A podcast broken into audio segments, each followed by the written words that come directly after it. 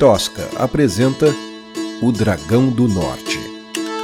Escrito, narrado e produzido por Rodrigo Espírito Santo.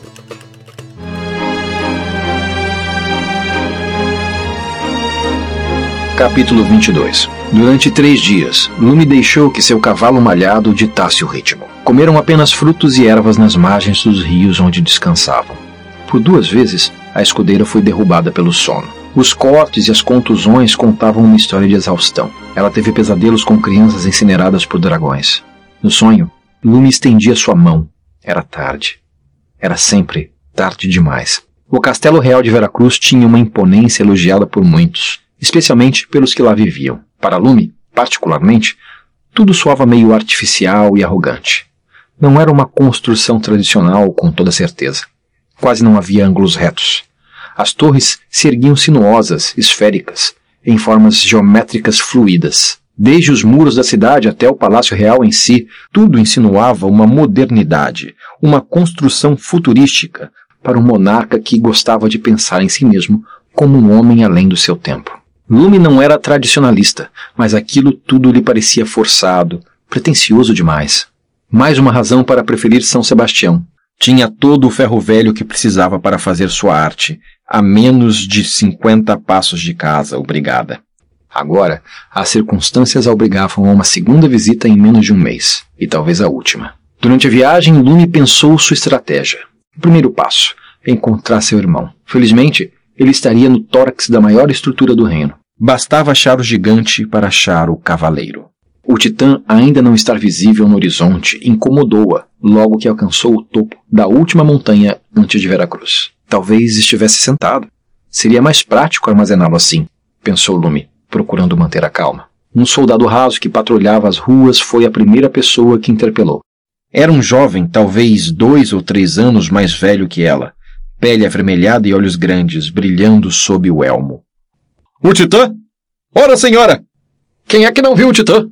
Maldito seja Yosan! O dragão miserável terá o que merece! Ninguém ameaça o povo guerreiro de Veracruz! Sorriu o soldado, num ataque de ufanismo. Seu sorriso amplo demonstrava o orgulho de fazer parte daquele momento histórico do exército do reino, ainda que como figurante. Todos tinham seu papel a cumprir na luta pela pátria. E ele gostava de pensar que estava realizando o seu. Ótimo, ótimo, e que o cálice o ouça, consentiu de forma condescendente. Mas onde ele está? Onde está quem? perguntou o soldado, confuso. O titã! Onde guardam o titã? Irritou-se Lume, mas o soldado nem percebeu o desacato no seu tom de voz. Guardar? Mocinha! Ainda não conheço um armazém grande o bastante para comportar aquilo? Explicou, antes de adotar um tom confessional. Minha irmã tem uma casa na área leste da cidade. É pequena e velha, mas é muito conservada e quase não se ouve o barulho do mercado, pois quando o titã estava parado lá, ele encobriu o sol. Minha irmã não pôde pendurar as roupas no varal porque aquele gigante encobriu o sol da tarde na casa dela. Juro pelo cálice. Entendo. E onde está o titã? Perguntou Lume, tentando driblar a excitação do soldado sem soar insolente. Ora, mocinha, foi combater o dragão do norte. Você chegou um pouco atrasada para a cerimônia de partida. Os ombros de Lume pesaram e o soldado notou a decepção. Mas não se preocupe, a princesa voltará vitoriosa, disse num tom confiante. Princesa? Sim, a princesa Glória em pessoa está guiando o Titã. Que o cálice a tenha. Você não sabia? As perguntas se acumulavam rápido demais na cabeça da garota. Ela tropeçava nas próprias dúvidas, mas o altivo soldado não tinha todas as respostas. Prestativo, aconselhou-a a procurar a taverna Santa Rita, onde alguns dos guerreiros do edital ainda afogavam suas mágoas. Lume seguiu na rua principal por mais algumas quadras e, seguindo as direções fornecidas pelo soldado, virou à esquerda numa ruela na esquina do armeiro. O vencedor fora divulgado durante a festa do guerreiro de Veracruz. Os resultados da celebração estavam espalhados por toda a cidade. A festa tradicional escolhia anualmente um grande guerreiro como campeão daquele ano. O povo escolhia seus favoritos e torcia. Na noite da apresentação, eles traziam suas mais esplendorosas armaduras, polidas à exaustão. Seus apoiadores carregavam esplendores cobertos de plumas, cobrindo as costas dos cavaleiros em desfile, conferindo-lhes a aparência de pavões metálicos. Os concorrentes com mais recursos eram inclusive acompanhados por uma banda marcial de tambores ritmados para embalar a torcida. No entanto, o desfile deste ano não teve caráter competitivo. Todas as agremiações de guerreiros demonstraram apoio ao vencedor do edital. E o governo agradeceu o engajamento distribuindo comida e bebida, muita bebida, aos participantes. Passadas quase 24 horas desde a partida do campeão, bêbados e mendigos ainda dormiam abraçados ao lixo, uns aos outros, recuperando-se do que deve ter sido uma grandiosa festa popular, um momento de purgação para um povo sofrido. Ao final de uma rua escura e barrenta, a única luz acesa indicava um letreiro escrito Taverna Santa Rita. Lume apeou do cavalo e abriu a porta. O clima de fim de festa era ainda mais prevalente no interior do estabelecimento. Lume não via tantos corpos jogados sobre as mesas desde sua fuga de ouro negro, marcada a ferro e fogo na mente da escudeira. Aqui, pelo menos, eram bebuns inconscientes em estupor pelos excessos festivos. E o vômito não era dela. Atrás do balcão, um careca barrigudo vertia água em uma garrafa através de um funil. Ao perceber a presença de alguém sóbrio em seu estabelecimento, limpou a garganta em desconforto. Uma mocinha bonita como você não devia estar sozinha por aqui. Alguns tipos esquisitos podem não ser tão cavalheiros, disse, apontando com a cabeça para um dos clientes desmaiados de uma maneira que ele julgava discreta, mas definitivamente não era. O bêbado apontado pelo atendente poderia ser qualquer um daquele amontoado de armaduras cabisbaixas. Havia humanos do sul e do norte, samurais e elfos albinos, e até mesmo um orc integrado, e havia um anão. Loirim? perguntou Lume. O anão se esforçou para levantar a cabeça e encarar a voz inconveniente. Seu rosto se encheu de vergonha e consternação. Oh, ótimo! Você! murmurou, antes de estender a mão e agarrar sua caneca de cerveja para mais um gole. A bebida quente e choca desceu mal na garganta de Glorim e ele tossiu engasgado. Lume precisou passar por cima da perna de um cavaleiro desacordado para chegar até o primeiro tenente. Tentou colocar a mão em seu ombro, mas Glorim se esquivou. Você não devia estar aqui. Tá vendo? Eu te falei. Eu falei para ela. Interferiu o barman, que voltara a batizar suas garrafas, mas mantivera os ouvidos atentos à conversa da forasteira. Onde está meu irmão, Glorim? Por que você não está com ele? Disparou Lume.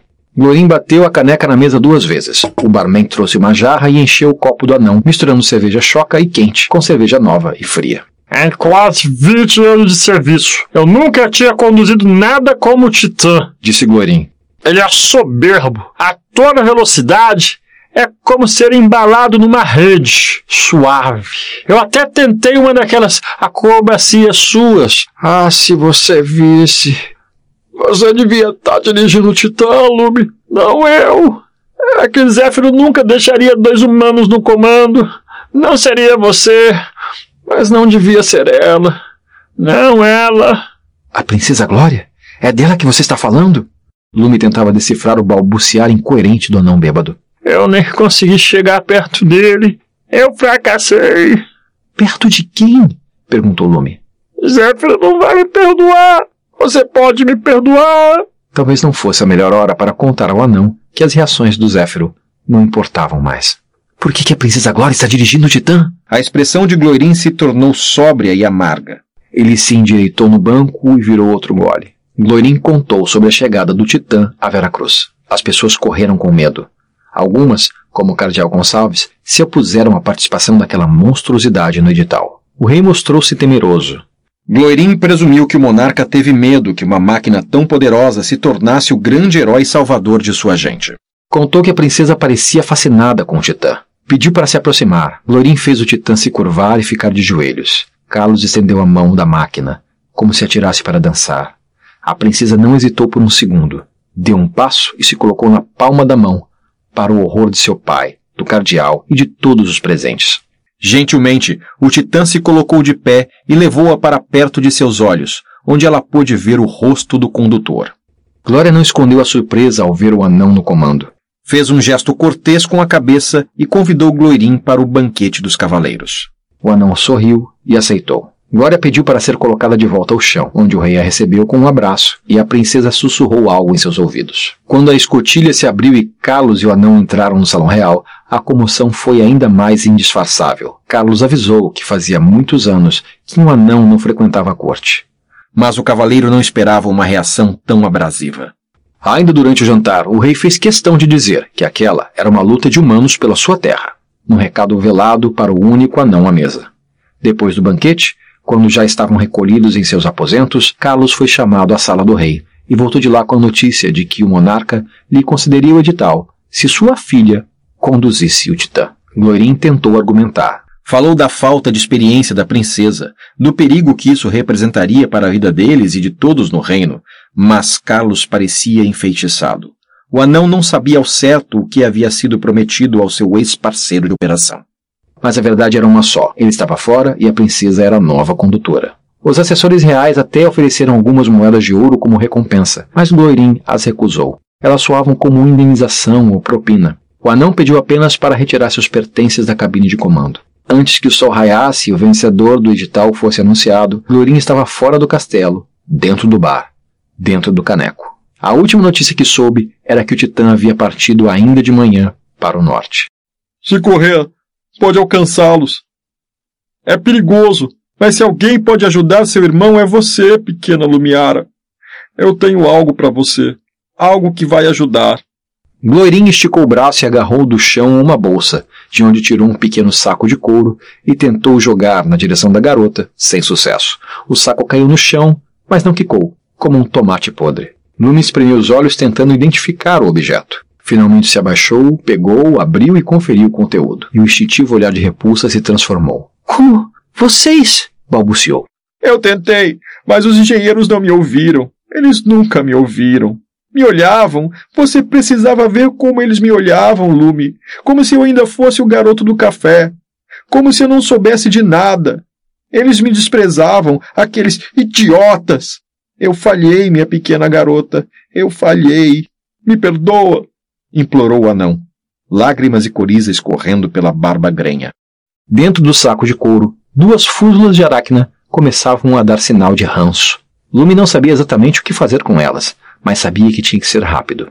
Lançou um último olhar para Glorin, que parecia não mais notar sua presença, mergulhado na própria bebedeira e autocomiseração. Guardou a bolsinha de couro e correu para a rua, montando o cavalo com um salto, e galopou espalhando lama e excrementos por todos os lados.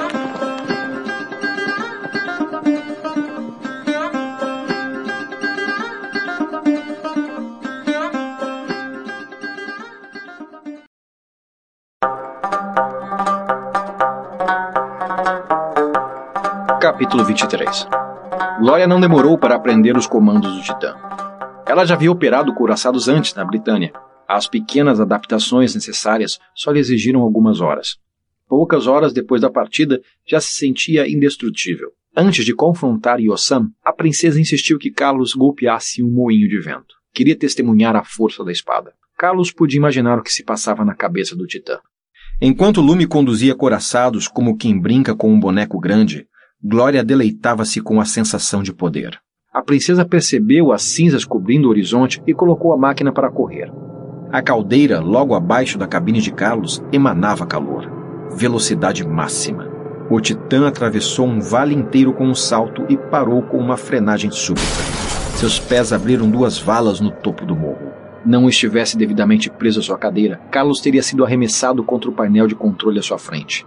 Recobrado do impacto, abriu o comunicador. Alteza, precisamos ter mais cuidado. Não podemos danificar o equipamento. Disse, escolhendo as palavras para não soar insolente.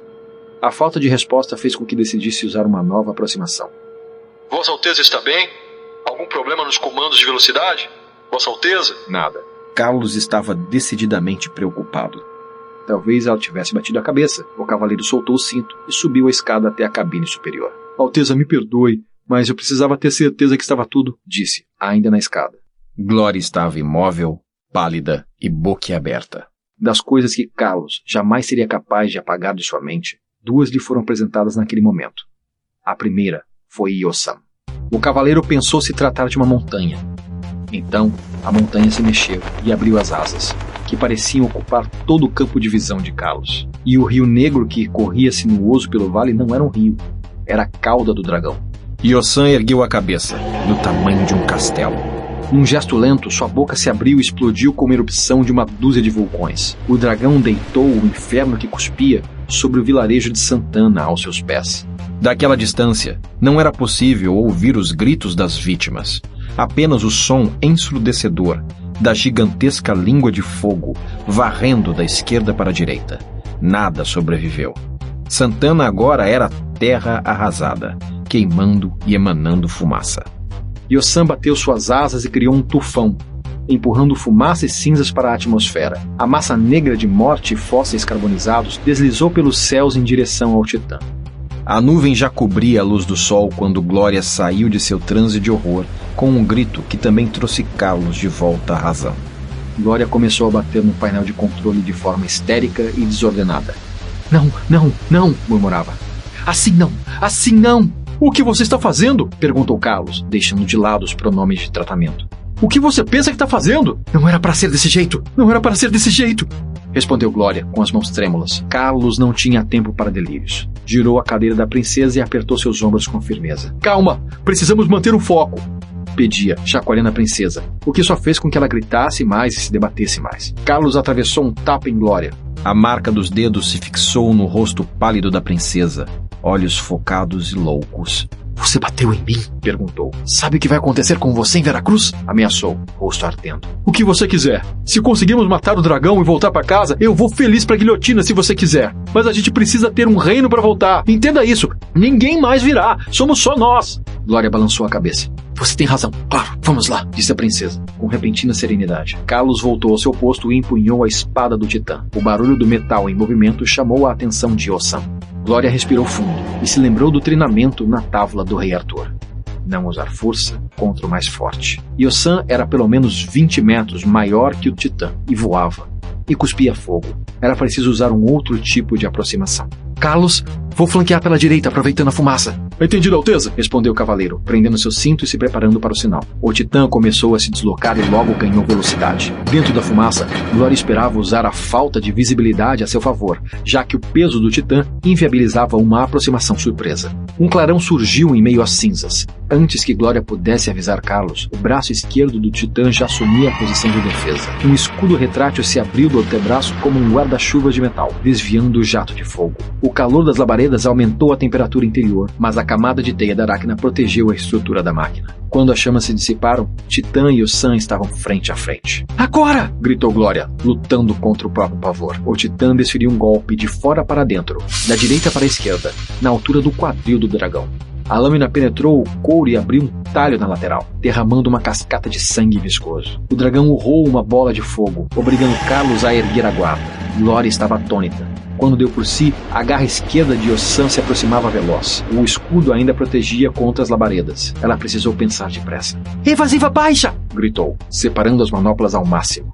O titã abriu as pernas num ângulo de 180 graus, tocando o tronco no chão e desviando o golpe do dragão. Carlos, por sua vez, aproveitou a gravidade da queda para posicionar a espada ao centro. Usando o próprio peso, o titã abriu um novo corte no tórax do monstro. Yosan girou sua cauda como um chicote e acertou o adversário em cheio. O gigante metálico decolou e suas costas atingiram o solo a centenas de metros. A princesa ficou desorientada e Carlos se apressou para levantar a guarda. Um segundo depois de erguer o braço esquerdo, sentiu a força das garras de Yosan golpeando o escudo. Carlos tentou usar a espada, mas a manopla não se movia. O dragão segurava o braço direito enquanto tentava destruir o escudo com a outra garra. Glória! gritou no comunicador. A princesa sacudiu a cabeça e abriu os olhos. Glória viu as garras do dragão penetrarem no escudo e se moverem para o lado, deixando-a cara a cara com Yosan.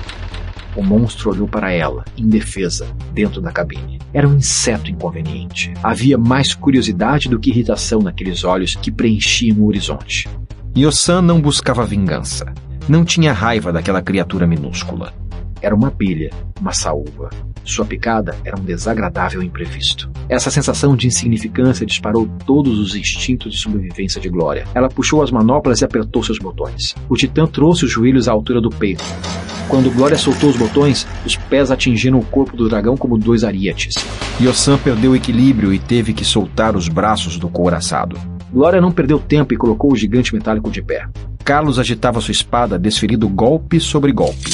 Yosan usava as patas dianteiras para bloquear os ataques. A cada investida, um novo talho sangrento se abria nos braços do dragão. A estratégia era não dar espaço para as chamas e cortar, cortar, cortar. O dragão continuava a recuar, buscando recuperar o equilíbrio, mas as investidas do gigante comprometiam suas tentativas. De sua cabine, Glória gritava, tomada pelo espírito de luta. O monstro segurou a lâmina da espada com a garra esquerda.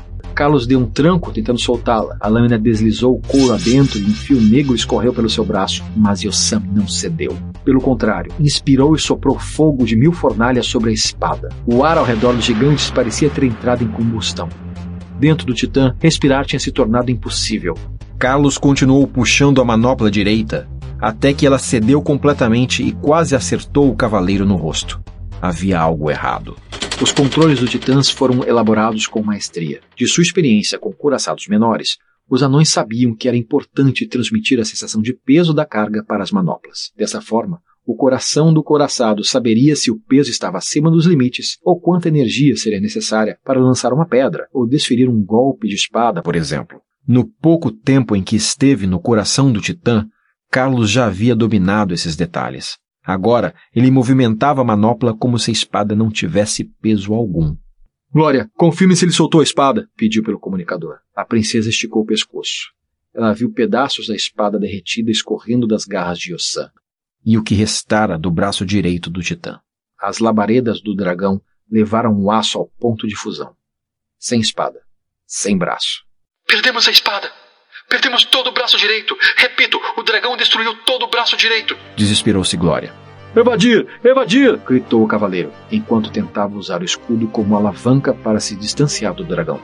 Antes que Glória pudesse responder, duas unhas gigantescas perfuraram o lado esquerdo da cabine de comando, retorcendo metais, quebrando vidros e deformando estruturas.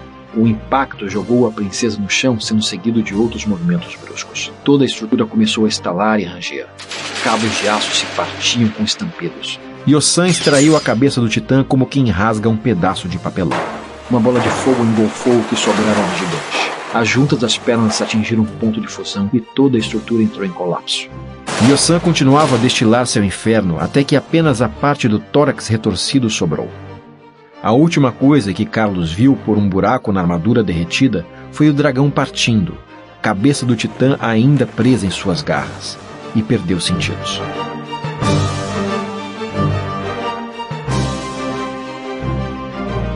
O Dragão do Norte foi escrito, narrado e produzido por Rodrigo Espírito Santo. Esta é uma produção da Tosca Literatura. Obrigado e até a próxima.